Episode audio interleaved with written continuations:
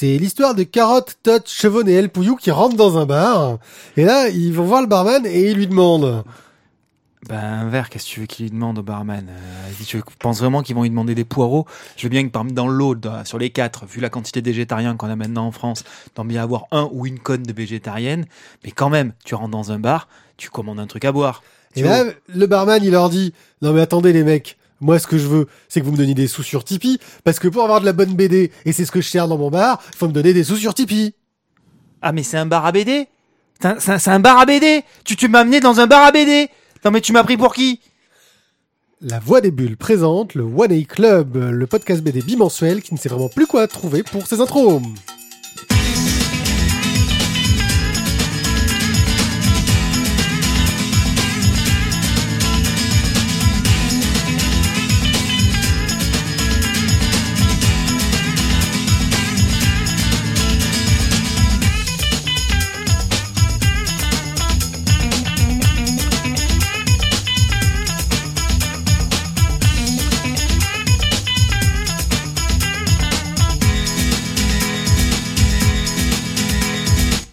Coucou tout le monde, bienvenue dans cette émission fantastique qu'est le One A Club. Nous avons parlé de bande dessinée, car nous aimons la bande dessinée, nous parlons bien de bande dessinée, nous sommes drôles quand nous parlons de bande dessinée, nous sommes des spécialistes de la bande dessinée, et j'accueille pour ça deux bandes dessinées que sont Tizak. Coucou Tizak.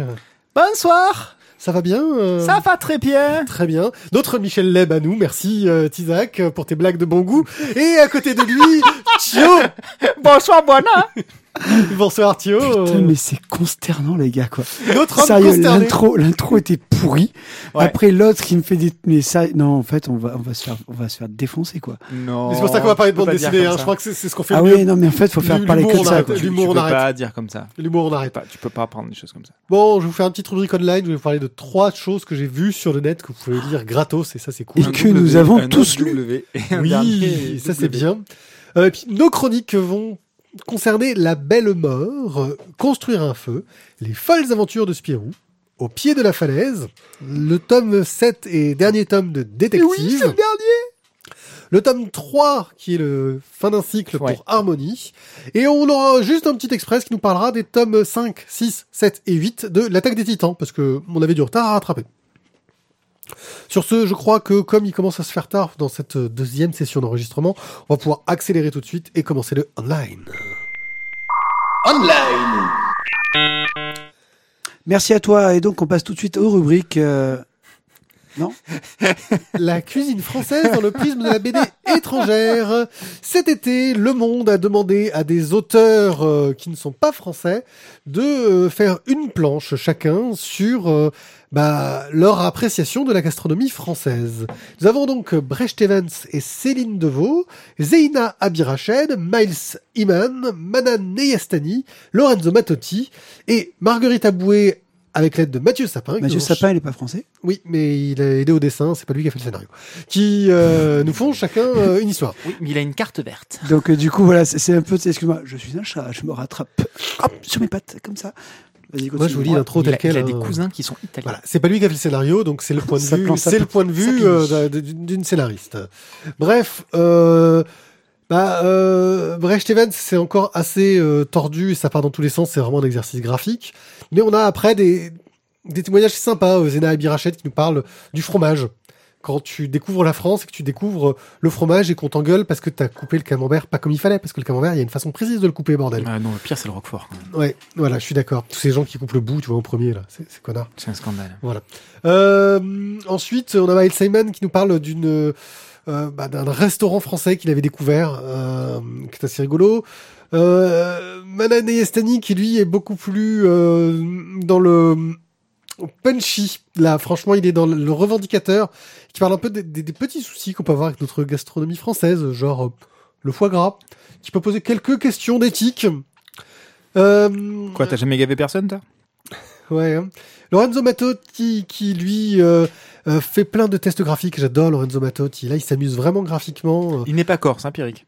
Bah oui, il est italien, mais. Matotti. euh, Matotti. euh, oui, mais je peux rien. Moi, je, je peux pas. Hein, Oui. voilà. Lorenzo Matotti. Voilà. Bref, euh, sur le fait Agnaccio que Scorti. voilà, il s'intéresse pas mal à la galette. Ah, Euh, la galette. Et Marguerite Bouette J'aime la galette. nous parle d'un restaurant euh, qui, euh, était un super petit restaurant qui marche bien jusqu'à ce qu'il devienne euh, Avec du beurre dedans. Avec du beurre dedans. Avec des avec Non, des du beurres beurre, dedans. du beurre, du, beurre.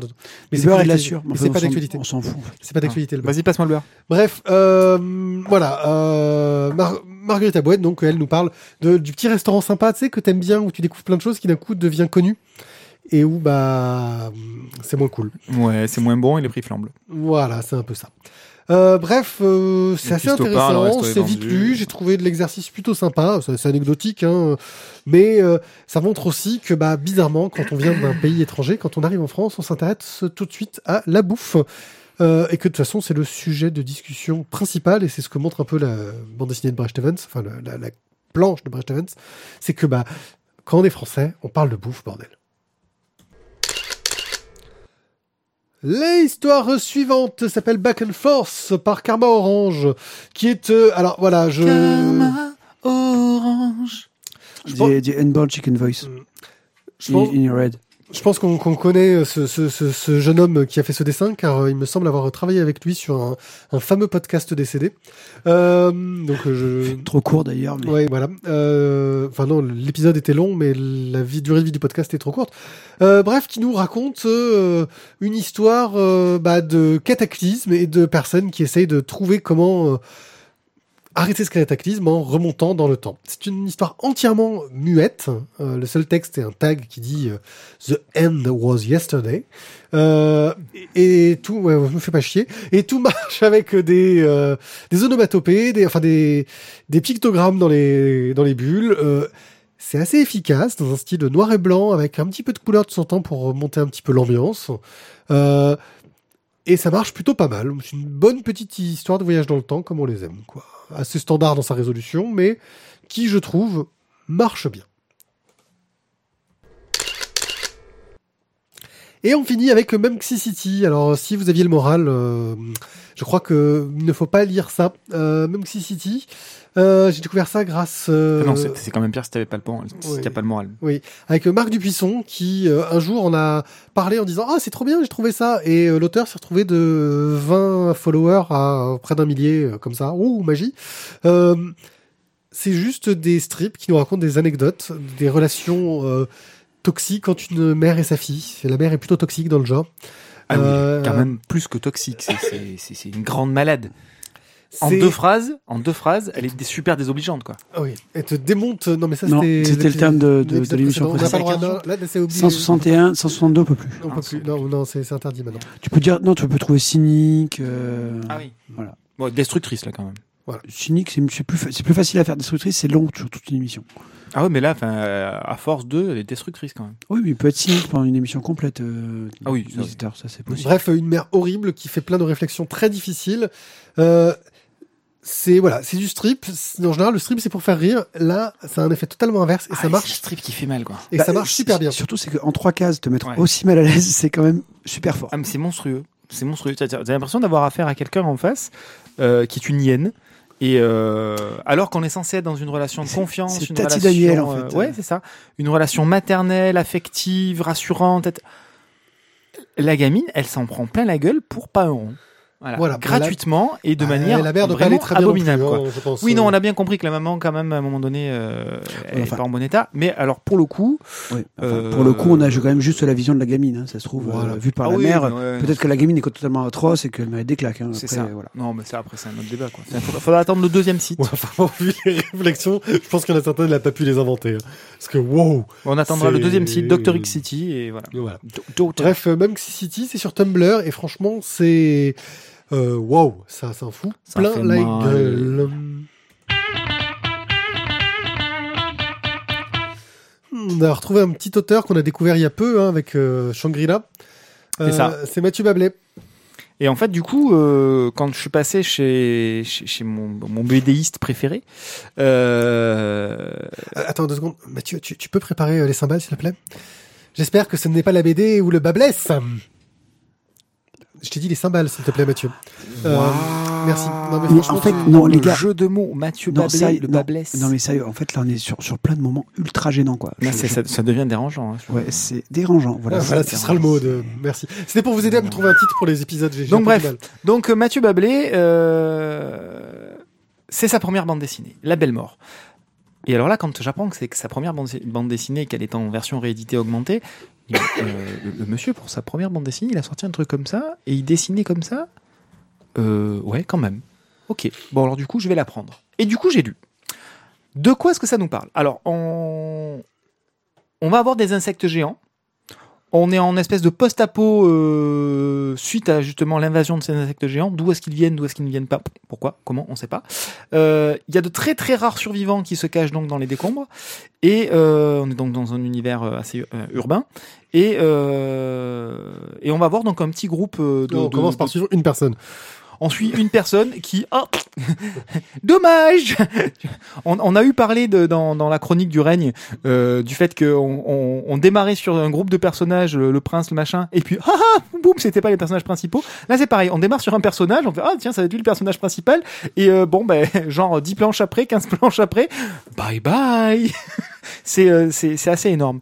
Euh, Et pourtant, on, on y reviendra. et on y reviendra. Voilà, la scène n'est pas inutile du tout. Ce n'est- pas qu'une scène d'introduction. Sinon, Pierrick, t'en as encore un petit peu collé dans l'œil. Vas-y, tiens, vas-y, gratte encore un peu. Voilà, C'est est bon, c'est tout sorti. Euh... Donc, On va euh, on va on va suivre un petit groupe de, de trois de trois jeunes garçons, euh, de trois garçons, de trois jeunes hommes, euh, qui vont ensuite rencontrer euh, une jeune femme et qui vont avoir leur qui vont voir leur, leur destin basculer et essayer de survivre dans cet univers qui est quand même très très très très très hostile. Une magnifique réédition. Une Réédition c'est- Réédition. C'est c'est c'est c'est très très beau, c'est très très riche, dos toilé. euh, c'est Ah, c'est le Alors- dos, et, c'est le dos et pas la tranche. hein. Oui, oui, je sais. Boulet a fait un truc là-dessus. J'ai dit dos toilé, tu vois, j'ai bien parlé comme il faut. donc voilà. Donc Car on la va. tranche, c'est là où les pages C'est tranché, bordel. Ok. Excuse-moi. Il a Non, pas si, suivi- si je vous emmerde, Il n'a pas suivi, il faudra lui montrer. Bon. Ça va. Et ou en même temps, avec les moments gênants que vous avez fait tout à l'heure, je tiens, je peux faire un petit peu petit C'était aparté. un moment culturel, il peut, il peut se permettre. D'accord. Donc, pour rentrer Merci, un petit peu Boulet. plus dans le détail, euh, nos, nos, nos jeunes personnages euh, se baladent dans cette ville en quête de nourriture, en quête d'objets, en quête d'armes potentiellement, euh, pour pouvoir se défendre contre ces, ces insectes envahisseurs. Il y a quand même très très très très très très peu de survivants parce que mis à part eux trois, ça fait quand même des mois qu'ils n'ont vu personne Voire des années. sauf euh, une personne. Et pas de bol. Paf le chien. Euh, ce qui est quand même un petit peu dommage. Euh, la rencontre avec cette, euh, cette jeune femme va euh, quand même réveiller des instincts et des situations assez particulières. Il y a des jeux de flashback qui vont se mettre en place. Et du coup, ça donne une, quand même une profondeur à cette situation qui est quand même assez importante, puisqu'en développant ça, ça développe aussi une temporalité, ça développe un passé pour certains personnages, ça développe un avenir et une potentialité de, de mission pour certains. C'est voilà, ça peut paraître tout bête dans euh, dans certaines rencontres ou dans certaines constructions, mais elles ne sont pas faites au hasard et, euh, et elles ont une incidence gigantesque sur l'ensemble du récit. Voilà. Mathieu, Instant contradiction. Mathieu, je vois tes yeux euh, Ah, euh, s'agrandir ah, tel mais un c'est- manga. c'est c'est comment est-ce qu'on peut dire des trucs, des, des choses aussi gênantes, tu vois, et, euh, et dans les cinq minutes suivantes, dire des trucs aussi intelligents et construits, quoi. C'est- Moi, des Ah ouais, fois, cette- ah ouais, non. ah ouais, moi, il y a des fois, tu me, tu vois, c'est pour ça que t'es un pote, en fait. Parce que des fois, tu me surprends, quoi. C'est, Ouais, Ouais. L'instant contradiction. T'inquiète pas, tourne-toi, je vais te surprendre. c'est, Eh, et là, c'est gênant. c'est très gênant. Euh, oui, graphiquement, tu disais que oui, alors, il y, a, il y a du potentiel, mais on sent qu'il y a encore un petit côté légèrement hésitant, qu'il est en train de se chercher et de trouver son style. C'est ça. Euh, ouais, Euh, enfin, quand même. Ben, moi, moi, hésitant- moi, moi, hésitant, j'aimerais, beaucoup hésiter comme ça. Ouais, oui, oui, non mais. Je pense qu'il y a beaucoup de personnes qui achèteraient a- quand même. le problème, c'est qu'on a eu Shangri-La après, en fait, euh, avant, Avant, donc euh, oui, oui. c'est un, peu le C'est souci. ça. Scénaristiquement, alors tu dis que c'est bien construit. Moi, j'ai surtout, j'ai surtout eu l'impression. Ouais, mais ça, c'était juste les dernières planches. Les premières planches, c'est un peu, euh, voilà. euh, on sent qu'il y a une progression au cours d'album. Hein. J'ai surtout eu l'impression que, en fait, il a commencé son truc, il savait pas trop où il allait. Euh, il a fait boum pour passer à d'autres personnages. Il savait toujours pas trop où il allait. Et puis arrivé vers le milieu de son histoire, il s'est dit attends mais en fait je vais peut-être pouvoir raconter ça. C'est vraiment l'impression que ça m'a laissé. C'est-à-dire qu'en gros, euh, il est un peu parti en impro et vers le milieu du bouquin, il a raccroché les wagons pour se dire ah mais c'est ça que je vais raconter. Alors je me trompe peut-être, hein, euh, mais c'est l'impression que j'ai eue euh, en lisant. Je dis pas que c'est mauvais, c'est sympa, mais euh, il y a une sorte d'errance et d'hésitation dans le début du scénario. Euh, tu vois, on parle du gars qui, qui se fait exploser au bout de 15 pages. On sent vraiment que le gars, il a commencé à raconter ça et puis il dit, putain, mais il est chiant ce personnage. Paf. Faisons-le crever. Et puis, un peu plus tard, il se dit, attends, attends, je commence à tenir un truc. Peut-être que je vais rendre ce personnage utile. Euh, j'ai d'autres personnages, je sais pas trop où ils vont. Attends, attends, je vais peut-être trouver la péripétie qui va faire que on va faire avancer l'histoire et la rendre intéressante. Euh, Ah, c'est paru quand en fait euh, la Belle Mort? Pardon? C'est paru quand la Belle Mort la première édition? Euh, La première édition est de 2011, je crois. voilà. Donc moi, j'ai vraiment eu cette impression-là. Mais euh, c'est paru en 2011, ça veut pas dire que Oui, c'est ça. Et euh, en Walking, tant que premier- Walking- Walking Dead, c'est quand la première apparition? Oh, c'est bien avant. C'est bien avant. Vraiment, non, ce que je veux dire, c'est que euh, en termes euh, d'écriture, on sent que c'est c'est une première BD. Tu sais, il y a un côté. Euh, c'est peut-être un projet qu'il a mûri. J'en sais pas. Je, je suis en train de d'extra, enfin d'imaginer. Hein. Euh, il a commencé son histoire et puis elle a pris forme petit à petit et à la fin, ça donnait quelque chose qui tenait la route. Mais pour moi, il y avait un côté un petit peu errance euh, en cours de route. Alors, j'ai fini par apprécier parce que il retombe sur ses pattes. Il, il s'en sort super bien euh, scénaristiquement. Mais pour moi, j'ai eu l'impression qu'il y a des moments où bah, il était un petit peu en roue libre, il savait pas trop où il allait. Alors, tu sais quoi Je vais te lire la quatrième de couverture. Enfin, tu l'écris à la fin quand t'as fini d'écrire ton livre. hein. Non, parce que c'est un extrait de l'intérieur du, du- du texte. Euh, c'est comme ce film-là, tu vois. Des insectes géants envahissent la Terre et il reste plus qu'un petit groupe de survivants. Et, et du coup, ils font quoi, les types? Ben justement, ils savent pas. Et c'est exactement ça. C'est-à-dire que oui, effectivement, je suis d'accord avec toi. C'est l'impression que ça donne. Maintenant, est-ce que c'est effectivement comme ça qu'il a construit son récit? Peut-être. Moi, je pars du principe qu'il savait où est-ce qu'il voulait aller, mais par contre qu'il nous amène sur ce cheminement-là dans la même psychologie que les personnages, c'est-à-dire qu'ils ne savent pas. Ils errent. C'est le principe de l'errance. Ils n'ont pas de but si ce n'est survivre. Donc ils n'ont pas une destination. C'est pas ils partent de Boston pour aller à San Francisco. Euh, Il n'y a pas une quête, il n'y a pas un road movie. Non. Ils sont dans un endroit et ils vont devoir tourner en rond dans cet endroit, dans cet endroit pour essayer de trouver de quoi survivre, de la nourriture, des armes, échapper aux insectoïdes.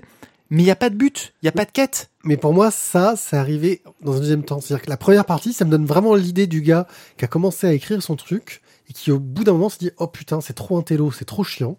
Parce que tu regardes le début du bouquin, euh, le gars qui fait son introspection, machin chose, c'est un côté très intello, qui est un peu chiant quand même. Non, je sais pas si t'as vu cela. Moi, ça m'a pas. euh, Voilà, euh, chiant. Et, euh, et paf, euh, bah, je vais partir sur autre chose. Et il y a une sorte de, de reset de son récit euh, avec la mort de ce personnage, euh, parce qu'il tient quand même pas mal de pages avec. Hein, Oui, bien sûr. Mais il y, a- il y a clairement différentes Voilà. parties. Hein. Mais il y a, il y a un reset de son récit, et c'est- pour ça, je pense, qu'après j'ai eu cette façon de, de, de, de penser le, la façon dont il a pu le construire. Euh, Alors donc, euh, bon, écoute, je, je- Tu moi je vois, dirais ouais. que non. En fait, euh, je suis pas, je suis vraiment pas d'accord avec toi. Puis là-dessus, c'est euh, pour moi en fait la belle mort, elle se construit un petit peu comme euh, comme ce qu'on a pu voir en fait dans euh, pour notre récit post-apo justement euh, survivaliste quoi. hein, euh, euh, les Walking Dead quoi. C'est euh, bah, tu te retrouves dans un monde qui a été complètement détruit. Bah, tu vas avoir des moments où tu vas rencontrer des gens et tu vas faire des conneries. Tu vas avoir euh, des moments où tu vas zoner et réfléchir sur le sens secret de la vie et sur le chiffre 42. Et cela pendant plusieurs pages. Et du coup, c'est vrai que c'est long, les moments où ils sont chacun dans leur appart à se refaire le monde à leur sauce. Mais en fait, je pense que c'est justement, comme tu disais, euh, Tizak, c'est vraiment l'errance. quoi. C'est c'est ce moment où tu bah, t'as rien à faire. T'as rien à faire, donc du coup, tu vis.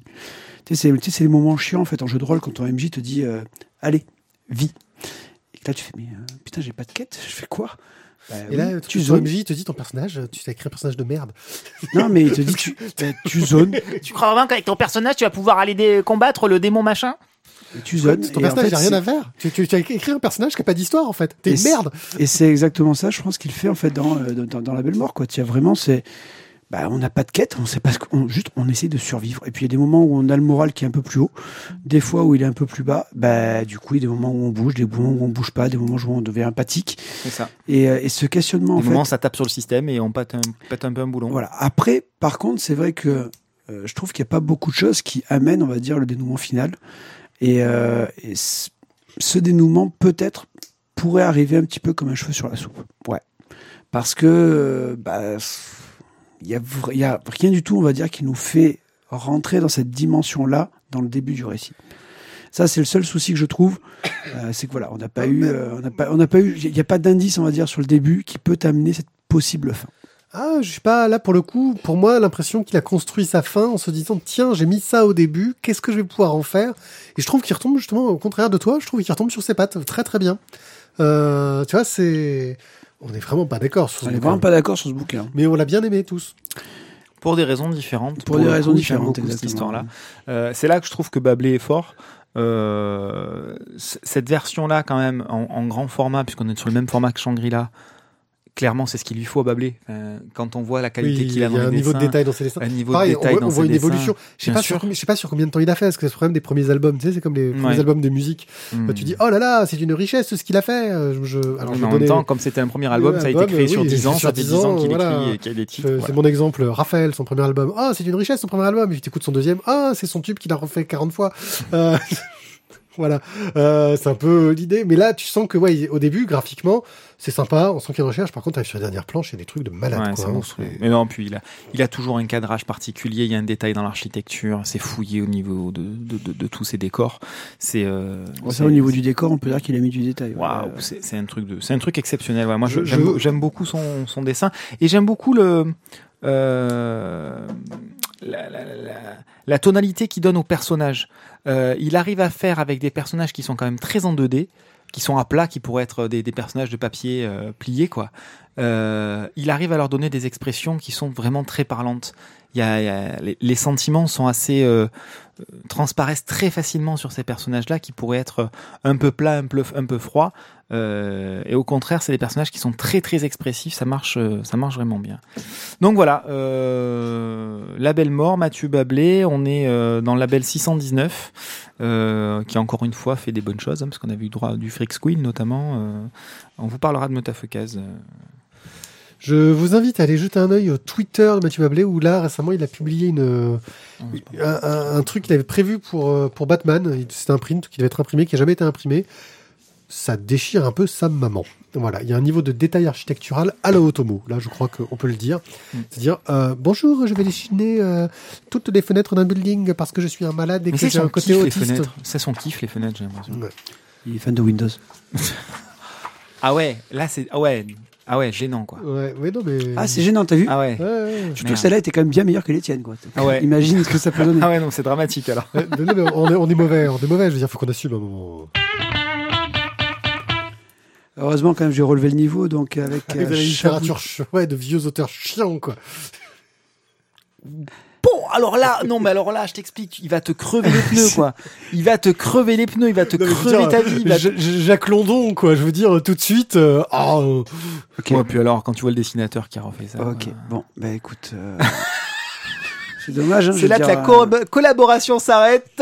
C'est ça, j'étais le parrain de ta fille. Bah écoute, euh, dommage pour elle, quoi. Euh, toi, tu vas te bouffer des cadeaux pourris tous les ans. Et tu sais, les cadeaux bien chiants qu'on peut offrir à sa fille. Une les batterie, bruit. Les trucs qui font du bruit, voilà. un slipper. Ah, toi, tu vas manger sévère. Alors, donc, Chabouté, donc, qui Qu'est-ce que reprend tu vas prendre? une nouvelle de Jack London qui s'appelle Construire un feu, euh, où on va suivre eh bien le trajet d'un euh, d'un mineur qui est en train de rejoindre euh, bah, son, son campement, mais euh, bah, il est seul, on va dire, bah, au milieu de la forêt, avec son chien. Et bah, il essaye de, de, de, de rallier cet endroit-là dans un, dans, une, dans un désert de glace, de sapins et de, de, de froid intense Sachant qu'on lui a dit qu'il fallait pas le faire. sachant qu'il n'aurait peut-être pas dû le faire et qu'il se dit que c'est une mauvaise idée, mais il était persuadé de retrouver la piste et que ce serait pas si long que ça. C'est- une autobiographie de, c'est une biographie de Tizak. Hein? En jeu de rôle? En jeu de rôle, c'est ça. Et euh, bon, Tu devrais pas y aller. Ils sont 424. tu es tout nu. J'y vais quand même. Bon, bah, vas-y. vas-y. Ouais, T'as vu Euh, ma bite donc du coup, bah, Chabouté, d'une part, bah, bon, bah, Chabouté, voilà, je ne peux aucunement critiquer euh, tout ce qu'il fait, j'adore tout. Euh, graphiquement, bah, c'est, je trouve génial. On est vraiment dans l'ambiance du gars qui est en pleine, pleine survie. Donc, bah, donc le décor est tout blanc, bah, forcément il n'y a pas beaucoup de couleurs. Tout ça pour pas dessiner des décors. C'est ça. Euh, mais même dans l'absence de décor, il y a du décor. Et c'est ça le, le talent de Chabouté. C'est le talent. C'est le talent. C'est comme un musicien quand il fait des blancs. Il y a des, il y a des, il y a des blancs et il y a des vides. Il y a des musiciens qui font des blancs. Donc le visage bien buriné de notre, de notre mineur qui est, euh, qui est mais super expressif, quoi. C'est tout est voilà, tout est vraiment euh, dans le mec qui, qui en chie et qui a toutes les merdes du monde pour essayer de survivre. Mais l'air de rien, il est quand même assez débrouillard. Enfin, je veux dire, c'est pas, Ah non, pas, c'est pas un Il newbie, est, quoi. il est ultra débrouillard, mais en fait, c'est le, Moi, 40, c'est la, lou- c'est, la loose day, quoi. Je veux dire, le gars, toutes les merdes vont lui arriver les unes à la suite C'est ça, des il autres. enchaîne. Enfin, il était pas bien préparé aussi. Hein. faut, voir ça aussi. Le gars, il va faire un truc qu'on lui dit qu'il faut pas faire. euh, euh, Non, mais ça, c'est- sa seule erreur. C'est- qu'il se croit au-dessus du lot. Voilà. Et euh, parce que lui, il connaît bien le truc et qu'il connaît les techniques, etc. Ce qui est vrai. Il Ouais, connaît enfin, les techniques. Maintenant, quand il enchaîne les, les galères, on te montre simplement que la nature, euh, c'est elle la plus forte, quoi. Surtout, surtout à moins 40, en fait, elle est vraiment beaucoup plus forte que toi. C'est ça. Tu pars avec un petit désavantage. Bon, voilà, encore une fois, on a d'un fois parlé dans la Splash Page avec, euh, la Splash Page, avec, euh, avec euh, Jérôme. Oui. Non, non, non, non, non, non, s'il te plaît, parce qu'en fait, il est chiant, Il est lui. pénible, hein. Il est pénible parce que c'est, je suis plus pas d'habitude. Non, mais là, tu, tu parles mieux dans le micro comme ça. Non, mais moi, je suis très bien. là, Il est juste en face de ma bouche, je t'assure. Je te dis que non, mais bon. C'est moi, c'est moi bah, qui ai les retours. écoute, hein. euh, Ok, bah si tu veux, on est mieux comme ça. Alors, bah soit. Moi, je suis après en dessous, mais bon. Euh, ben voilà, je sais plus où j'en étais. Donc, ok. À votre avis, euh, qui l'avait lu? Chabouté Euh, alors, pour être tout à fait honnête, moi j'ai adoré le dessin. C'est l'histoire de Jack London. Je suis resté sur ma faim. Voilà. Euh, alors certes, c'est une nouvelle, donc c'est pas censé développer non plus des trésors de ressorts dans le scénario. Euh, Mais voilà, je m'attendais à plus.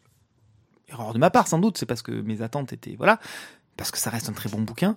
Euh, mais je m'attendais à plus au niveau du scénario. Là, pour le coup, si on parle que du dessin de Chabouté, c'est comme tu le disais, tout se joue dans ce qui n'est pas dessiné, dans ce blanc, dans cette présence, dans cette ambiance. Et il faut avouer quand même qu'il arrive à rendre l'ambiance. euh, on, on plonge totalement dedans, quoi. Il y a une vraie immersion pour le coup. Euh, grâce au dessin, ça fonctionne, euh, ça fonctionne vraiment très bien. Euh, c'est rude, et pourtant le dessin est, assez doux. Hormis le dessin, le visage du, personnage principal qui est, buriné, sinon le dessin reste relativement doux, je trouve, alors que l'ambiance, elle, est vraiment, vraiment, vraiment dure, quoi. Et voilà, ça, ça marche, ça marche bien grâce à ça. Maintenant, voilà, moi sur la partie scénar, je reste un tout petit poil sur ma fin. Pied J'ai, comme vous avez pu l'entendre jusqu'ici, hein, j'ai trouvé ça euh, exceptionnel. Euh, j'ai vraiment adoré. Euh, en gros, on part sur une adaptation d'un- d'une nouvelle, donc quelque chose d'écrit, de très textuel, forcément.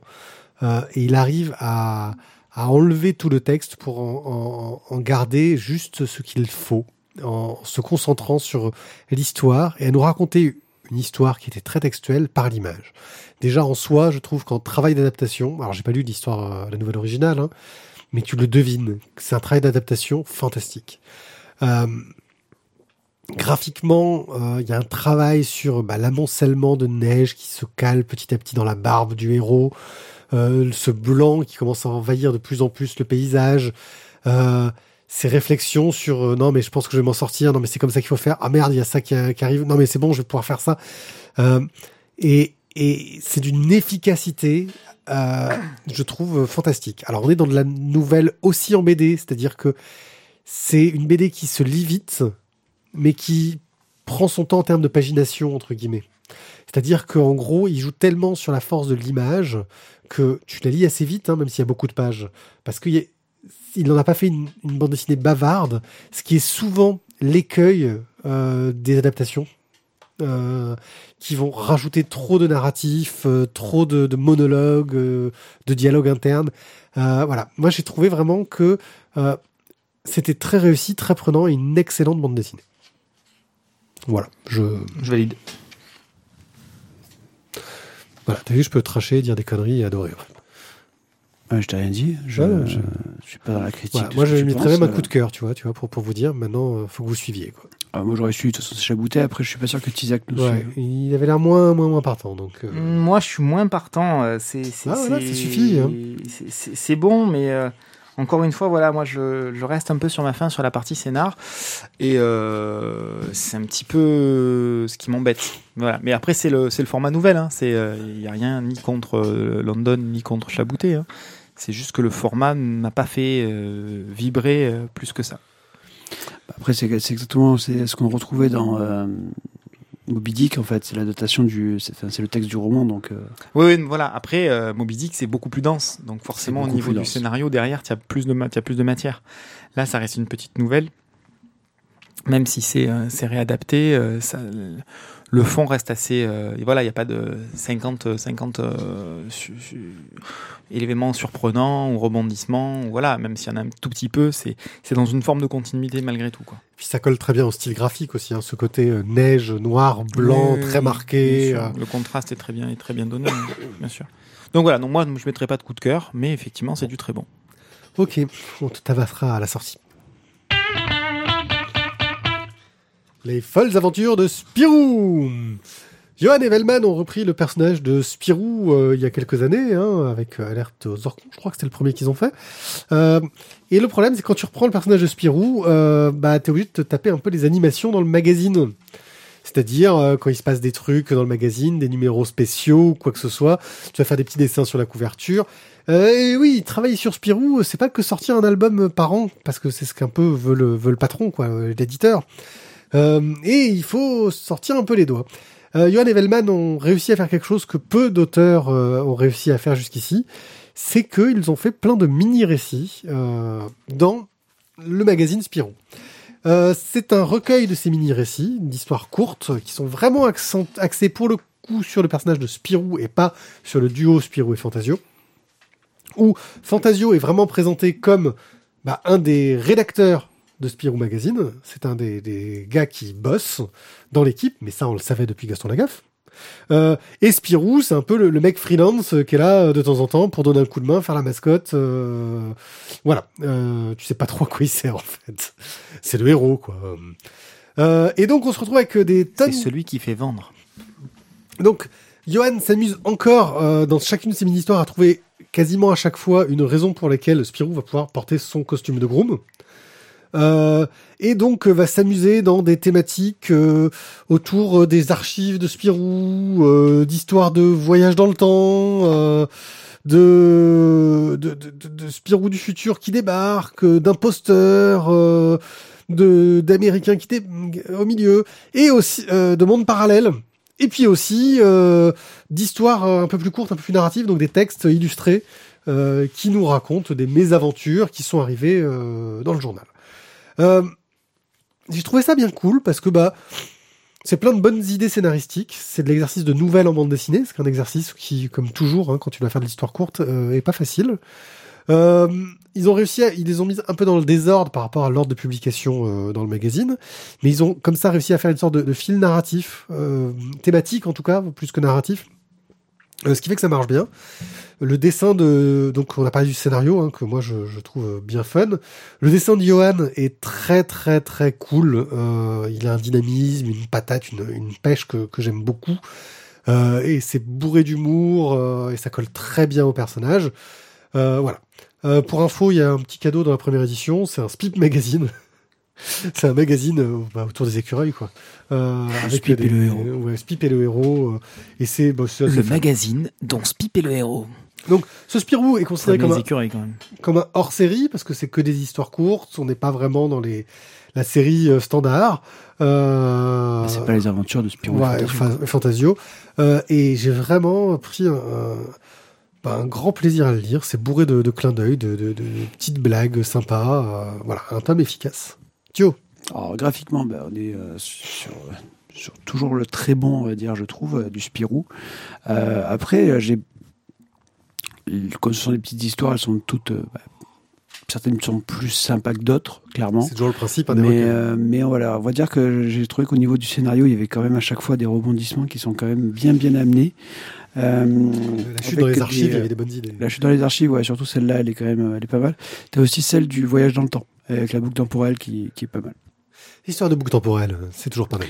Euh, après, euh, voilà, un bon, une bonne, on va dire, aventure de Spirou et Fantasio. Maintenant, après, je suis, voilà, heureusement que tu l'achètes, je l'aurais jamais acheté moi, clairement. Moi, je suis fan. Mais, donc, euh.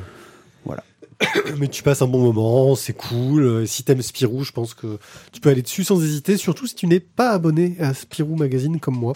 Après, le magazine de Spip toujours sur, c'était drôle, ça par contre. Oui, plein de, de conneries, puis ils font appel à plein d'auteurs euh, qui sont là pour dire des conneries et qui sont assez forts là-dedans. Donc, euh, Les folles aventures de Spirou par Johan Evelman, c'est chez Dupuis.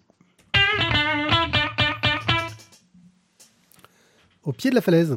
Et oui, par Baimoko. Et oui, c'est pas Bai Baimoko. Euh, alors, au pied de la falaise, de quoi est-ce que ça nous parle? On va suivre les aventures sous forme de récit initiatique euh, du jeune Aku, euh, que l'on commence à voir petit garçon, puis qui va grandir, jeune garçon, euh, adolescent, et enfin homme, euh, père, chef de famille, euh, et potentiellement même peut-être chef de village, puisque son père est un chef de village aimé et assez sage finalement. C'est une sorte de prince, quoi. Prince Aku Non, prince de l'espace. À coup, à coup, prince de l'espace. Aku, Aku, Pardon. prince de l'espace. Dé- dé- Désolé, j'ai pas pu m'empêcher. D'accord, d'accord, d'accord. Et il a un wobo qui s'appelle Goldwalk. Allez, on y va. Donc Aku vit Je peux dans... faire la, même- la blague la plus pourrie du monde, tu, tu es toujours capable de faire pire. Merci, Bien, je peux toujours faire pire, hein. c'est c'est le principe. Euh, donc Aku vit dans son village, euh, qui est donc au pied d'une immense falaise, Euh, et donc on va suivre son son, évolution. Donc on part euh, d'Aku très jeune, euh, le jour du décès de son grand-père, euh, et où ben, il va devoir apprendre que la mort et la vie sont, sont les deux faces d'une même pièce et qu'il faut aussi bien aimer l'un que l'autre, enfin l'une que l'autre et qu'il faut également honorer donc la vie, la mort, honorer également son grand-père en ne pleurant pas, euh, mais en étant content qu'il retourne euh, parmi les, ancêtres. Euh, Aku grandit, on le voit évoluer parmi les gens du village, au bord du fleuve qui traverse le village. On voit également ce fleuve évoluer tout au long des années. Donc Aku grandit, le fleuve, malheureusement, c'est pas son cas. Lui, s'assèche petit à petit, ce qui entraîne tout un tas de difficultés. Voilà, on va voir. Il y a un petit épisode qui est sympathique Aku est adolescent et qu'il va devoir passer son épreuve pour devenir un homme. Il va y avoir cette espèce de, camp de survie euh, un petit peu, un petit peu drôlatique avec plein de petites scènes sympathiques. Euh, et puis on va le voir euh, enfin homme et, euh, donc chef de famille à devoir gérer euh, les champs, nourrir sa famille, qu'est-ce qu'il va devoir faire, auprès de qui est-ce qu'il va pouvoir aller prendre conseil, etc., etc. Et puis évoluer au sein de la vie du, village euh, avec euh, potentiellement ben, le décès de son père et donc euh, la place de chef qui va, qui va se libérer. Donc voilà, on, suit donc euh, sous forme de tableau euh, les différentes étapes de la vie de, de, Haku et euh, chacune, chacun de ces tableaux, chacune de ces, de ces petites aventures qui nous est relatée est d'une certaine façon prétexte à une leçon de vie. Euh, à, une petite phrase philosophique, à une petite notion sur laquelle on peut, on peut réfléchir.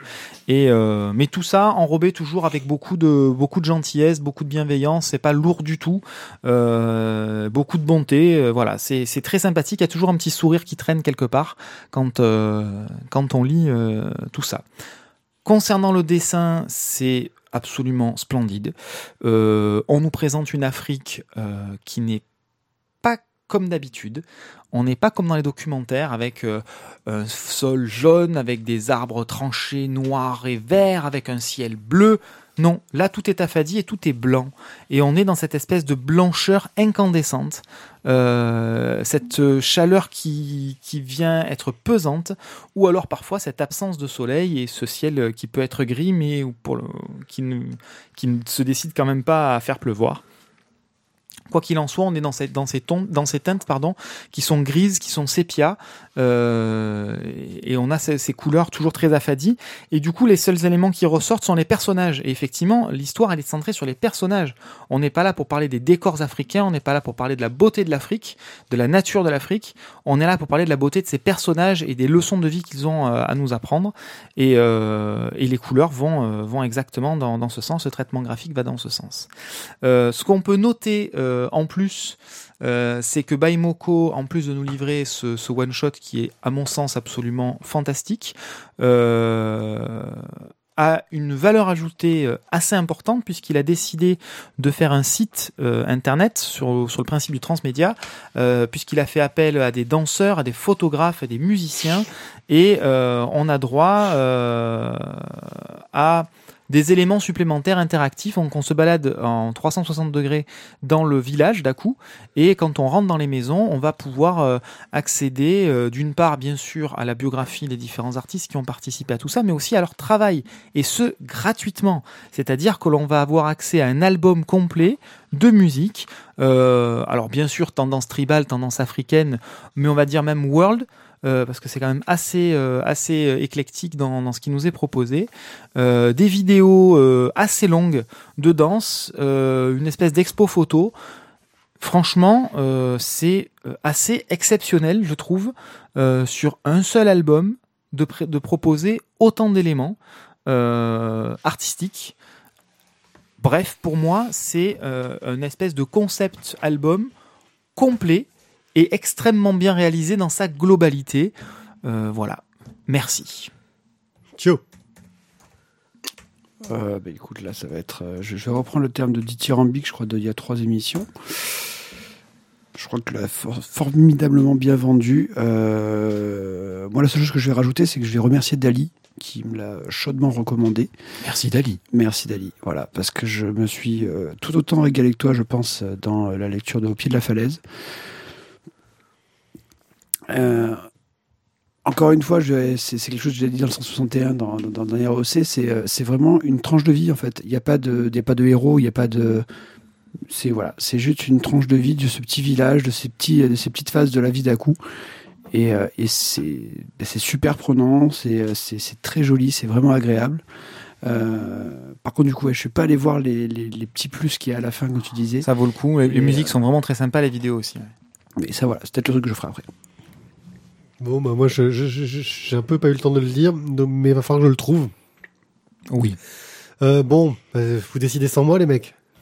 À moi, je le mets? Moi, je le mets aussi. Coup de cœur Coup de cœur Alors les gens, vous pouvez, euh, avant même d'avoir acheté le euh, l'album, vous pouvez aller faire un petit tour sur le site, donc euh, au pied de la falaise.com, euh, puisque c'est quand même assez fabuleux. C'est- C'est c'est vraiment totalement gratuit. Il n'y a même pas une histoire de de, de, de s'inscrire. QR code, de s'inscrire, de montrer l'ISBN ou j'en sais rien, ou le, le, le code barre du bouquin. Non, non, non. Voilà, c'est vous allez sur www.aupieddelafalaise.com et vous avez accès euh, au village en, euh, vue 360 degrés. Vous pouvez vous balader, vous rentrez dans les maisons, vous avez accès à l'intégralité des, euh, des suppléments de tout ce qui est euh, augmenté euh, en valeur ajoutée euh, par rapport à cet album. Régalez-vous.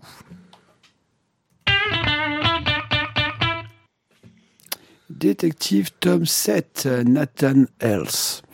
Euh, bon, bah, forcément, donc là, c'est le dernier tome de l'édition, donc euh, 7 détectives. Donc là, ce sera le. Alors, C'est le premier tome, c'était le premier bouquin, c'était 7 détectives. Maintenant, c'était une qui a série. été donc, sorti en série. en série. Et là, donc, on a fait un tome, en fait, pour chaque enquêteur. Il y a eu donc sept tomes. Celui-ci est le dernier. On va suivre donc le docteur John Eaton, qui est, euh, qui est a priori euh, fort mécontent euh, du traitement qui est fait donc de dans le dernier album qui relate justement ses enquêtes. Euh, car Les enquêtes de Nathan sont... son, son mentor, en fait. Oui. Là, on est sur le cas de Sherlock Holmes et de, Dr. Watson. Mais en fait, John Eaton il y est décrit comme un, euh, comme un pe- personnage maladroit, euh, euh, inintéressant. Bon, ben ça, du coup, entre guillemets, ça, il a déjà passé dessus depuis de nombreuses années, parce que les albums sont déjà parus depuis fort longtemps. Mais surtout, c'est que dans celui-ci, on est d'arriver avec bah, le, le- le truc. C'est que pour rajouter un petit peu de, de- de suspense, l'auteur a euh, mis euh, Dracula, Frankenstein et euh, l'homme invisible pour euh, dans leurs enquêtes justement pour rajouter un petit peu de piment et que ce Oui, soit du grotesque surtout. Euh, donc ça, John Eaton, ça le rend à peu près fou. Euh, Nathan Else, lui, ça le fait beaucoup rire au contraire, et il trouve ça très très fun. Euh, Et c'est tellement fun en fait que c'est pour ce dernier album des aventures de Nathan euh, ben, on va dire la foule est toujours devant la maison de Nathan Hales, toujours à demander des autographes, toujours à le voir, toujours à ceci, toujours à cela. Et le drame se produit, un forcené, quand Nathan Hales sort, poignarde Nathan Hales. Oh my god! Il le poignarde jusqu'à la mort. They kill Ce n'est pas euh, les chutes de Reichenbach, mais c'est la mort de Nathan Hales. Et là, John Eaton, forcément, va être fou de douleur. Euh, Je veux dire, c'est c'est son, son meilleur ami, son frère, son, son jumeau, maléfique ou pas, euh, qui, est, qui est décédé. Et les autres enquêteurs, les six autres enquêteurs donc de- des tomes précédents, vont tous venir soutenir euh, John Eaton face à la mort d'un des, des meilleurs d'entre eux. Et le commissaire vient les voir en disant que le meurtrier veut faire euh, la confession de son crime, mais seulement à John Eaton. Je ne vais pas vous raconter plus dans l'histoire, donc pour pas aller plus loin, parce que là, on va commencer à révéler des choses euh, qui C'est sont compliqué de ne pas spoiler. voilà. Euh, ce que je dirais juste, c'est que vraiment, on est euh, bon, dans le dernier tome de la série des détectives. Euh, un dernier tome qui fait revenir tous les personnages précédents, avec quand même beaucoup de succès, je trouve. Euh, surtout le personnage de Monroe, le, détective californien qui est qui, arrive toujours comme un cheveu sur la soupe, mais c'est excellent. Je trouve voilà, c'est plein d'humour, c'est vraiment super bien mené. Euh, ici, on a vraiment, euh, je trouve, du un petit une, petite, quantité, voire même une quantité certaine de, génie scénaristique euh, de la part d'Eric Hanna qui a vraiment réussi à faire le lien dans ce tome avec les autres tomes précédents. Ce qui n'était pas prévu au départ, parce qu'on te disait que toutes les tomes pouvaient être lus de manière indépendante. Euh, clairement, je trouve que pour goûter un petit peu le, le, le sel de ce, de ce septième tome, il faut avoir lu les, les six tomes précédents pour être vraiment dans le mouvement. Quoi. Enfin, les sept vraiment- tomes précédents en théorie. Alors, je Oui, trouve qu'il y a l'album les six, 7 détectives, les mais on six, peut les six suffisent voilà, largement. Tu n'as pas lu cette détective, hein Non, Non, enfin, moi non plus. En même temps, je me suis quand même régalé avec les six premiers, donc ça suffit. Exactement. Non, mais ça, ça rend encore plus curieux. Je suis encore plus curieux du, de cette détective. Ouais. Euh, donc voilà, là vous avez vraiment une, une, une très bonne enquête. Et voilà, avec des rebondissements à la fin qui te font des trucs, tu fais waouh, oh non, sérieux? Oh, Comment t'as fait ça? Et voilà, c'est vraiment génial. Euh, au niveau graphique, euh, c'est euh, Euh, Sylvain Guinebon, qui donc est au Dessin. au dessin, je te remercie. Euh, il, a officié, couleur. il a officié, bah, Lou en fait a fait, a fait toute la série, hein. euh, qui a officié donc justement sur la jet des Chevaliers de Grand, sur Kukabura aussi. Euh, et là, il arrive à remettre tous les autres personnages, parce que c'est pas lui qui les a tous dessinés, hein, sur les détectives, et on les sont tous bien reconnaissables. On est vraiment dans un truc qui est très très sympa. Euh, graphiquement, voilà, c'est bon, mais je trouve que c'est scénaristiquement vraiment qu'il y a vraiment eu un petit coup de génie de la part d'Eric Hanna. Ah oui, il arrive, il arrive à, à, créer du lien sur ce dernier album avec, euh, avec le, reste de la, de la collection, le reste de la série. Euh, il boucle la boucle avec, en remettant le même dessinateur que pour le premier tome euh, sur Miss Crumble. Enfin, ça, donne vraiment l'impression d'un travail chiadé dans le détail. Et c'est vraiment très plaisant de voir quelque chose d'au- d'aussi réfléchi. Moi, vraiment, j'ai trouvé que ça, ça fonctionnait véritablement très très bien. Ça donne, ça procure beaucoup de plaisir cette petite collection. Je ne dis pas qu'elle est exempte de petits défauts, de ci, de là. On pourra toujours un esprit chagrin trouver, euh, un défaut par-ci, un défaut par-là. Mais honnêtement, moi, je trouve que c'est du plaisir en barre. Voilà, Alors, voilà l'esprit chagrin arrive. pourquoi tout de suite Je ne sais pas, je, je le sens euh, comme ça. Moi, j'ai trouvé euh, cette histoire. Alors, j'ai pas lu tous les autres tomes de, de la série des euh, détectives, justement. non, je les ai pas tous lus. Il y en a que j'ai zappé. Euh, et j'ai trouvé que c'était très bien écrit. Et c'est pour ça que, entre guillemets, effectivement, je pense que ça relie bien tous les tomes, mais plus certains que d'autres. Il y en a qui restent assez indépendants globalement euh, au niveau de l'intrigue, hein, et où on sent que il s'est arrangé pour que ça rentre dans cette dernière histoire de façon un petit peu artificielle. Mais il y en a d'autres où, pour le coup, euh, il- quand t'arrives à la fin de l'histoire de Nathaniel, tu fais oula, heureusement que j'ai lu le précédent. Et coup de bol, j'avais lu ce qu'il fallait lire. Là, pour le coup, Et il faut, voilà. il faut- c'est- peut-être même bien de relire les six Ouais. précédents avant d'attaquer Voilà. celui-là. Maintenant, euh, alors je trouve que c'est bien conçu, c'est bien écrit, il y a des clins d'œil très très euh, euh, comment Malin et euh, appuyé. érudit érudit euh, aux, aux sources hein, d'origine euh, donc les références qui sont tous les archétypes de détectives que ce soit euh, Poirot euh, Miss Marple euh, Sherlock Holmes etc Euh, donc euh, c'est vraiment très bien construit ça marche très bien. Et puis ce thème de la mort du personnage central qui, qui est au cœur de Sherlock Holmes hein, euh, qui on le rappelle est mort parce que Conan Doyle en avait marre et qui est revenu parce que euh, les fans euh, en demandaient plus et que donc euh, le, je pense que le, Le porte-monnaie ouais, je pense que le porte-monnaie de l'éditeur a été très très très euh, euh, euh, important mis à contribution. voilà, pour faire revenir Sherlock Holmes. Bref, euh, j'ai trouvé ça euh, très très bien foutu, mais je reste très curieux du tome euh, qu'on n'a pas lu, que rien d'entre nous n'a lu. C'est cette, Cette détective. détective. ouais. Pourquoi? Parce que dans cette série, qui est la série des 7, où tu as 7 assassins, euh, 7 euh, tout ce que tu veux, hein, euh, et cette détective, les histoires sont censées être indépendantes.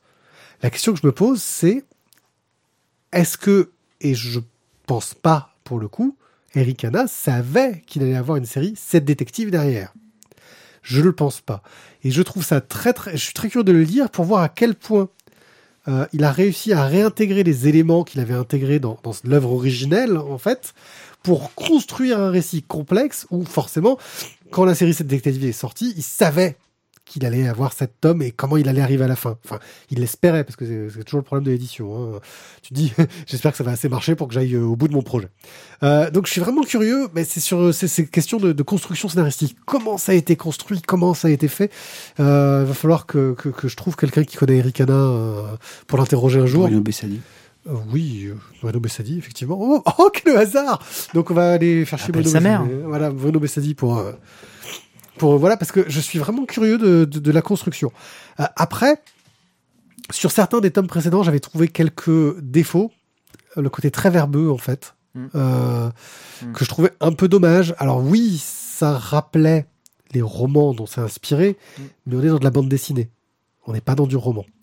Euh, Ouais, mais le, dess- le dessin, comme oui, non, mais les dessins, passer étaient, les les choses. dessins des auteurs étaient tous efficaces. Mais ce que je veux dire, c'est que parfois, c'est vrai que je, je trouvais que dans d'autres tomes, c'était un peu trop verbeux. Là, dans ce tome-là en particulier, alors je sais pas si c'est parce que j'étais dans une euh, disposition particulière en le lisant, j'ai trouvé qu'il y avait un équilibre, euh, que ça marchait vraiment très très bien. euh, à ce niveau-là. Euh, bref, j'ai trouvé que c'était un tome très bien foutu, très bien conçu, mais je serais curieux, et malheureusement je sais que j'aurai pas le temps de le faire, de tout relire pour voir euh, comment le si, coup, si ouais. ça a été si bien construit que ça en a l'air euh, au premier coup d'œil. Mmh, Ouais, c'est pas faux. Voilà. Euh, bref, euh, non, c'est un, bon album. Quoi. Et puis il faut avouer quand même c'est une conclusion de série et c'est pas une conclusion ratée quoi. C'est pas c'est pas toujours évident d'arriver à se sortir de ce genre de truc et pour le coup c'est euh, c'est je trouve assez bien réussi voilà. Alors après encore une fois une on- conclusion assez étonnante. Par Oui exemple, voilà. je- par exemple, est-ce que et c'est si c'est le cas, la série est exceptionnelle, mais je suis pas sûr. Faudrait que je, je- je vérifie. Il faudrait qu'on vérifie euh, avec euh, la série. Est-ce qu'on avait tous les indices qui nous auraient permis d'arriver tout seul à la conclusion? Et pour moi, vu la thématique de cette série, ça aurait été euh, le, le petit coup de génie entre guillemets. Bah, C'est-à-dire que en théorie, Colombo, voilà, en théorie, à l'enquête. hein. un, bon polar, euh, le lecteur doit avoir tous les indices qui lui permettent d'arriver à la conclusion. Euh, Est-ce qu'on les avait tous? Je sais pas. Et ça mériterait, je pense, une relecture pour ça. Quoi. Ouais, bah, tu vois, si, si déjà, je trouve, quand, si tu es un auteur de, de bande dessinée, d'accord, un scénariste de bande dessinée, si tu arrives à susciter suffisamment d'envie auprès du lecteur pour qu'il se retape 7 plus 1, finalement, 8 tomes de bande dessinée pour de la simple curiosité, c'est clair de rien, bah, t'as plutôt bien réussi ton pari, quoi. Hein? Voilà, il me semble. Ah ouais, je, pense que c'est c'est très réussi dans le genre polar. Mais j'irai pas jusqu'à y mettre un coup de cœur.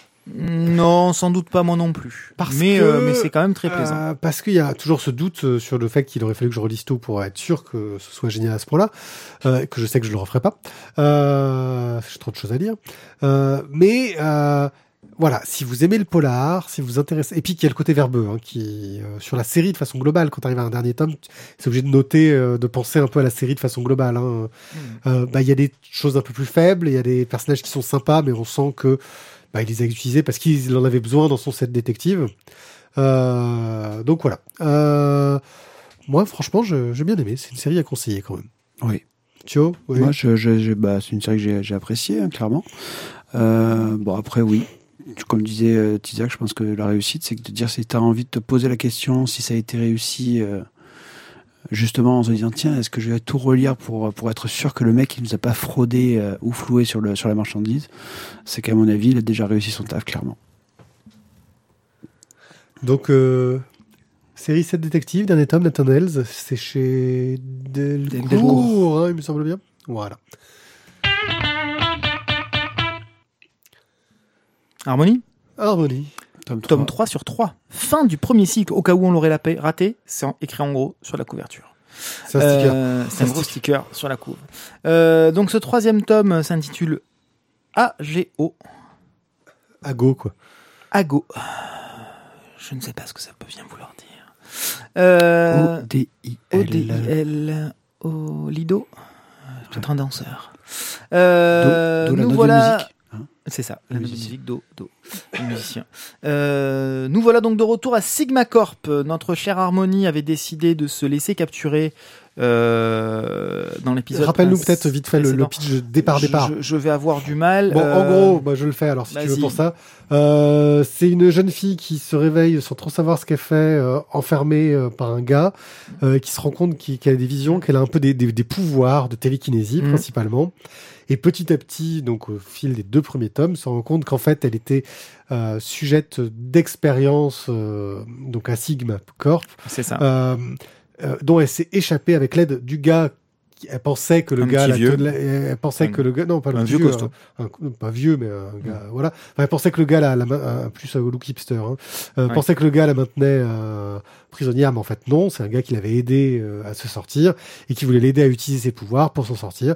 Et donc, euh, premier tome, on a tout ce côté euh, mystère qui, qui est résolu, on comprend l'origine. Deuxième tome, on a tout un flashback sur leur début à Sigma Corp et comment ils sont arrivés là.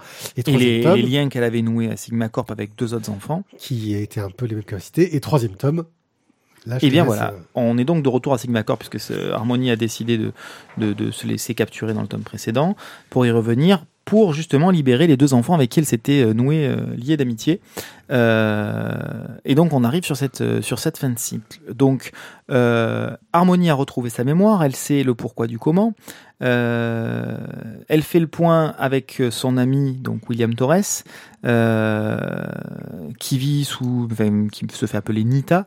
Malheureusement, leur cavale est de courte durée. Ils sont rattrapés par le grand méchant directeur de Sigma Corp, Daniel Steinman, et euh, l'ensemble des hommes de main qu'il a avec lui et qui sont financés euh, par une grosse entité euh, encore à l'extérieur de, tout ça. Donc c'est quand même des, gros méchants à tiroir. Pour protéger donc son ami William Torres, Harmony se, se laisse capturer. Elle retourne au centre. Euh, à condition toutefois qu'ils ne s'en prennent pas à William Torres, hein, elle lui laisse la vie sauve, en tout cas elle espère qu'ils vont lui laisser la vie sauve. Euh, le chef euh, des hommes de main refuse euh, ce marché-là, mais en même temps, vu les pouvoirs d'harmonie, il se rend bien compte qu'il ne va pas vraiment avoir le choix. Bref, la jeune fille utilise son pouvoir télékinésique, retourne les armes contre l'ensemble des hommes de main, elle est prête à faire feu, Finalement, les choses ne se font pas ainsi et ils acceptent son deal. On est de retour à Sigma Corp. Euh, Harmony retrouve donc les deux enfants dont je vous ai parlé tout à l'heure, qui petit à petit, pendant ce temps-là, pendant qu'Harmony a été capturée, ont développé eux-mêmes leurs propres pouvoirs, euh, qui sont quand même assez impressionnants, hein, il faut bien dire ce qui est. Le, la petite Eden et le, et le petit Payne euh, deviennent quand même assez costauds dans leur, euh, dans leur pouvoir maintenant. Ils commencent un petit peu mieux à les maîtriser. Euh, et donc, elle leur explique qu'elle est revenue pour les sauver, pour les libérer. Et elle leur explique, euh, elle leur explique leur, euh, leur plan. Ils vont saisir la, la première opportunité euh, qu'il leur est proposée avec une petite complicité interne pour, euh, pour s'échapper. Et, et donc là, on, on a l'identité de, des financeurs. Donc l'investisseur Richards. Vivendi. Non, c'est pas Vivendi. C'est pas Vivendi c'était pas, c'est pas Veolia non plus. Euh, qui, montre son désaccord avec la, la, politique euh, euh, qui est menée par, par Sigma Corp. Donc c'est un petit peu, il y a des luttes de pouvoir en interne, des luttes de pouvoir avec les financeurs et des luttes de pouvoir bien évidemment, pas que de pouvoir avec euh, Harmony et les deux petits enfants. Donc voilà, donc c'est ce, que ce tome-là va présenter. euh, comment est-ce qu'il euh, comment est-ce que l'ensemble de ces intrigues se mettent en place. Donc l'air de rien, on est parti sur une bande d'une bande dessinée euh, à mon sens, euh, faible au niveau du scénario, mais à, fort potentiel. Et tout au long de ces trois tomes, on a réussi à monter en puissance et à créer de la profondeur dans le scénario, euh, à créer, ben, comme je le disais tout à l'heure, euh, des, éléments à tiroir qui viennent renforcer un petit peu tout ça, qui viennent étayer un petit peu l'échafaudage et la construction de cette bande dessinée. Donc, moi, je trouve que c'est plutôt réussi parce que je dois bien avouer qu'à la fin du premier tome, je trouvais ça sympa, mais dans mon fort intérieur, j'émettais quand même quelques petites réserves. Euh, et là, les choses, je trouve, prennent, euh, prennent de l'ampleur et s'étoffent, et c'est assez plaisant. Le dessin est toujours très bon. Voilà, ça, il faut bien dire que dès le démarrage, dès le début, euh, c'était très bon. C'était peut-être un petit peu vide au niveau des décors au démarrage. Euh, maintenant, c'est plus le cas. Et euh, ça fait vraiment le taf. C'est vra- c'est vraiment très très bon. Voilà. Donc euh, moi, je, ne- peux que plus soyer là-dessus. Euh, c'est une montée en puissance tout au long de ces trois tomes et on termine donc sur un sur ce troisième opus. Je ne veux pas vous en dire trop sur le scénario, euh, mais en tout cas, on ouvre sur un sur un climax euh, assez sympathique à la fin et qui donne envie d'attaquer sur la suite. Thio, Bah, c'était déjà une réussite sur le, premier tome, c'était une, bonne continuité sur le deuxième, et euh, je trouve que le troisième voilà, te donne encore plus de, de grain à moudre, euh, tant au niveau de l'histoire qu'au niveau du dessin. Euh, bon, déjà au niveau du dessin, on sait que Maturelli c'est déjà très très bon, donc du coup on n'a peut pas être déçu là-dessus. Les couleurs de Valérie Vernet sont bah, là aussi toujours au top, quoi. C'est voilà, c'est génial. Scénaristiquement, voilà, j'ai vraiment passé un, moment très sympa. Donc, euh, bah, j'attends. euh, bah, ça finit bien le cycle, clairement, mais j'attends vraiment la suite parce que là, c'est, tu te dis, merde. Le problème, c'est qu'il est tout seul, donc bah, il va falloir qu'il y ait un petit peu de temps pour qu'il puisse dessiner. C'est ça. Euh, ben, C'est-à-dire que voilà, Ma- Ma- Mathieu Rennes, il, il bosse bien, Valérie Vernet bosse bien, mais du coup, vu la qualité, ça, ça prend le temps que ça doit prendre, quoi. Tant pis, il faudra attendre. Il faudra attendre. Mais voilà, encore une fois, la, construction du scénario, où on revient sur des éléments du premier tome euh, qui avaient été bien positionnés. On en avait parlé de la construction du premier tome. Euh, on avait trouvé ça très intelligent dans la construction. Euh, eh ben, dans le troisième tome, on, se sert de ces éléments-là. Je trouve ça vraiment malin, vraiment intelligent, et ça montre quand même une intelligence dans le scénario. Voilà, c'est quelque chose de réfléchi. On, on part pas, on Ah, part pas dans le- l'inconnu. sur- surtout le début du, du, du troisième tome où tu as donc euh, l'explication de certaines choses. quoi. Bah, alors là, on spoil pas, hein, c'est juste le début qui te donne directement euh, une piste. Une piste. alors bon, on va pas, euh, on va pas revenir vraiment sur le, sur le dessin. Je parlais de, de, de French Comics hein, dans le, la splash page 17. C'est ça. Euh, et oui, oui, là, euh, on a une histoire de super-héros, de jeunes qui ont des pouvoirs que les gens veulent exploiter. Si vous avez lu euh, Jen, Sutton, voilà, euh, à l'époque, euh, c'était un peu la même thématique. C'est une thématique qu'on retrouve beaucoup euh, dans la BD américaine. Euh, c'est traité un peu à l'européenne, mais avec un dessin qui reste très très inspiré américain, un poil plus caricatural, j'ai envie de dire. Euh, voilà. Euh, donc ça c'est un peu pour le côté graphique et scénaristiquement.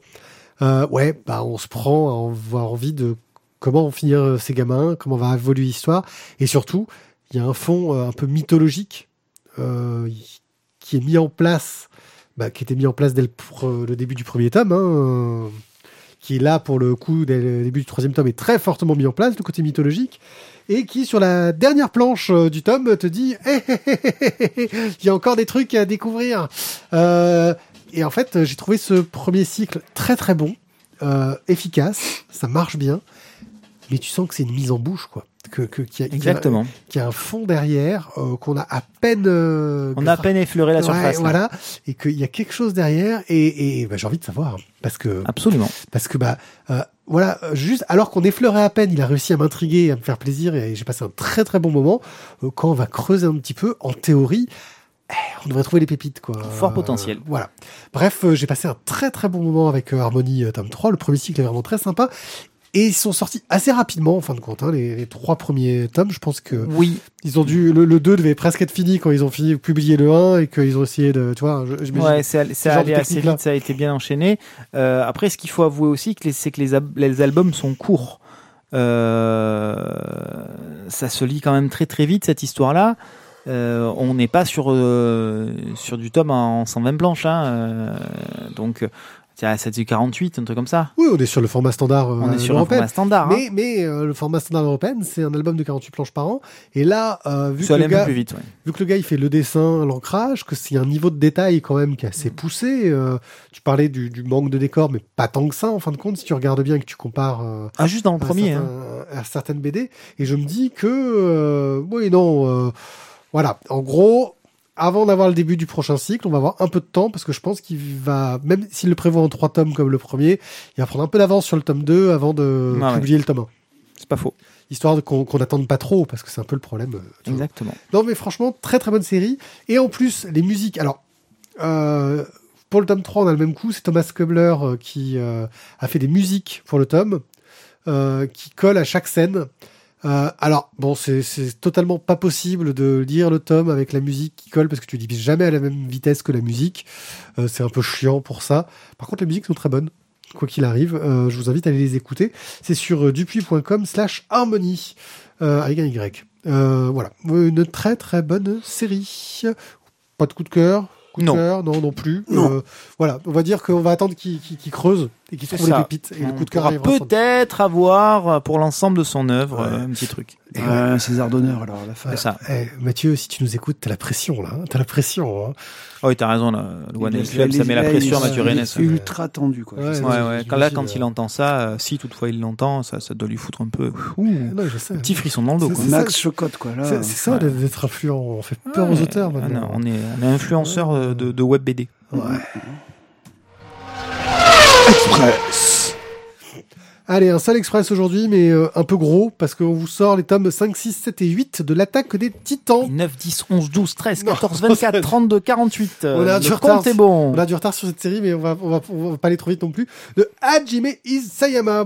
Euh, L'attaque des titans nous explique que, en gros, euh, on est dans un monde post-apocalyptique, mais tellement post-apocalyptique que il reste des, en gros, à ce qu'on en sait, en tout cas, une ville qui est construite euh, en différentes strates, avec euh, au milieu des gens qui vivent pas mal, et plus on s'écarte des gens qui sont là pour euh, essayer de, faire survivre la civilisation, et qui doivent résister à des attaques de créatures géantes, une sorte d'humanoïdes qui s'appellent les titans, et qui n'ont qu'une envie, c'est de bouffer les humains. Euh, voilà. Euh, et donc pour ça, bah, il y a des es- il y a des bataillons qui ont été mis en place. Il y en a qui protègent en interne, et il y en a d'autres qui, euh, c'est la brigade d'exploration, qui vont en externe. Euh, le truc, c'est que dans les tomes précédents, on a découvert que notre jeune héros, dont j'ai oublié le nom parce que je suis nul en nom de personnage, euh, lui avait un, un pouvoir bizarre, c'est qu'il pouvait se transformer en titan et que euh, en se transformant en titan, il allait éclater la tête euh, des ennemis, etc. Mais que des fois, il se contrôlait pas totalement. Euh, donc forcément, euh, au début du tome euh, 5, euh, ils récupèrent euh, le jeune et ils vont faire un petit, un, petit peu un procès parce qu'ils savent pas trop quoi en foutre de ce gamin qui, pour certains, est une menace et qu'il faut l'éliminer parce que bah, il peut se transformer en titan et qu'il se contrôle pas. Et pour d'autres, et c'est quand même un atout de taille parce que on sait pas grand chose sur les titans, mais peut-être qu'il pourrait nous aider à en apprendre plus. Euh, il se retrouve donc enrôlé dans le bataillon d'exploration et il va partir avec eux, euh, découvrir comment ils vivent et voir bah, des gens qui euh, bah, sont pas à l'abri derrière les barrières, ils sont toujours au milieu de la société et ils vont faire une sortie qui, euh, bah, malgré euh, toutes les techniques, les tactiques et tout ce que tu veux, va pas très très bien se passer à cause d'un titan féminin qui semble être euh, Une titane?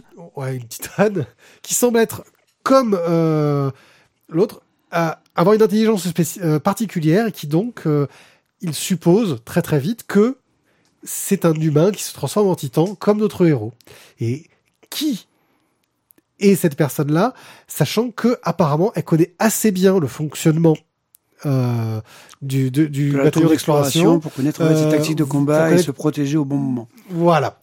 Euh, bref, euh, entre euh, les manipulations du bataillon d'exploration, Ah, C'est une femme, quoi, une vraie, une qui fouine. se doutant qu'ils ont peut-être un traître dans le truc, ne disent pas tout à tout le monde. Euh, ce personnage au milieu, euh, c'est un peu euh, waouh, tu, et tu en découvres régulièrement.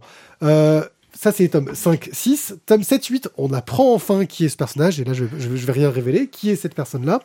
Euh, et euh, C'est une femme. et nos héros qui ont pris très très cher sur leur première sortie euh, bah, se retrouvent du côté des gens qui voulaient plutôt le tuer, hein, le, le héros, parce que quand même, à devoir essayer bah, d'arrêter euh, ce traître qu'ils ont identifié. Euh, et on va en voir les conséquences et surtout, bah, pourquoi Putain, mais pourquoi, alors que l'humanité est en train de complètement disparaître, il y a des gens qui sont du côté des méchants, entre guillemets. Et le mystère reste complet. Euh, la série vraiment prend beaucoup, beaucoup, beaucoup d'intérêt, euh, je trouve, avec euh, ces, quatre tomes. Et c'est très, très, très, très prenant Surtout et bien avec, foutu. avec les multiples révélations qu'on va avoir sur les, sur les tomes, sur la fin du tome, du tome 8, il me semble. Sur le tome 7, donc voilà, on a le titan féminin, et le tome 8, on a d'autres révélations encore sur, ben, en fait, sur ce qui a amené la construction des villes. Et, là, et Voilà. là, il se passe des choses, voilà, qui sont. S'ils sont- tu fais, ah, quoi, mais what the fuck, quoi. C'est ça, et là tu te dis, mais. Bon, je veux le tome suivant pour faut le comprendre. Tome suivant, exactement. Voilà. Alors je crois qu'au au niveau de l'animé, euh, la deuxième saison, c'est à peu près jusqu'au tome 8, un truc comme ça. C'est disponible sur Netflix C'est sur, Oui. sur- sur Ah, Netflix, à je, me semblait l'avoir vu. Et euh, visiblement, me, me disait une personne qui a, qui a lu et vu, euh, c'est assez fidèle. Ou en général, les animes euh, japonais sont assez fidèles euh, aux, aux bandes dessinées. Bref, du coup, euh, je voilà. pourrais regarder simplement le Netflix en. Exactement. C'est ça, parce que comme bien, je rattraper mon retard. Voilà, tu es une feignasse, vas-y. Ça vaut le coup euh, d'être lu. C'est une très bonne série. Et ça mérite un peu tout le tout le buzz qu'il y a eu autour. Et on a fini. C'était bien, hein, les gars. On a déjà fini? Ouais, on a Eh fini l'émission. oui. Ouais, Eh au oui, bout de non. 1h10, euh, ça va ça. On a eu du débat hein, dans cette émission. Au bout d'une heure dix d'avis consternants et de moments un petit peu gênants, on a réussi Voilà. à faire quelque chose quand même qui est pas trop mal. Eh oui. Voilà. Bon, ben, merci à vous. Sans être tombé dans la mélasse, bien évidemment. Non, Oui, pas cette c'était fois-ci. c'était le mm, l'épisode précédent. Merci à vous de nous avoir écoutés. Euh, N'hésitez pas bah, à nous soutenir sur Tipeee, ça nous aide. euh, euh, bah, en fait, euh, on, on se débrouille un peu pour faire ces émissions avec euh, nos sous. Hein, euh, Ouais, comme vraiment, n'hésitez pas à y aller parce que moi-même, je me soutiens sur Tipeee. Alors, euh, Voilà, euh, aller, on fait ça un peu avec nos moyens du bord.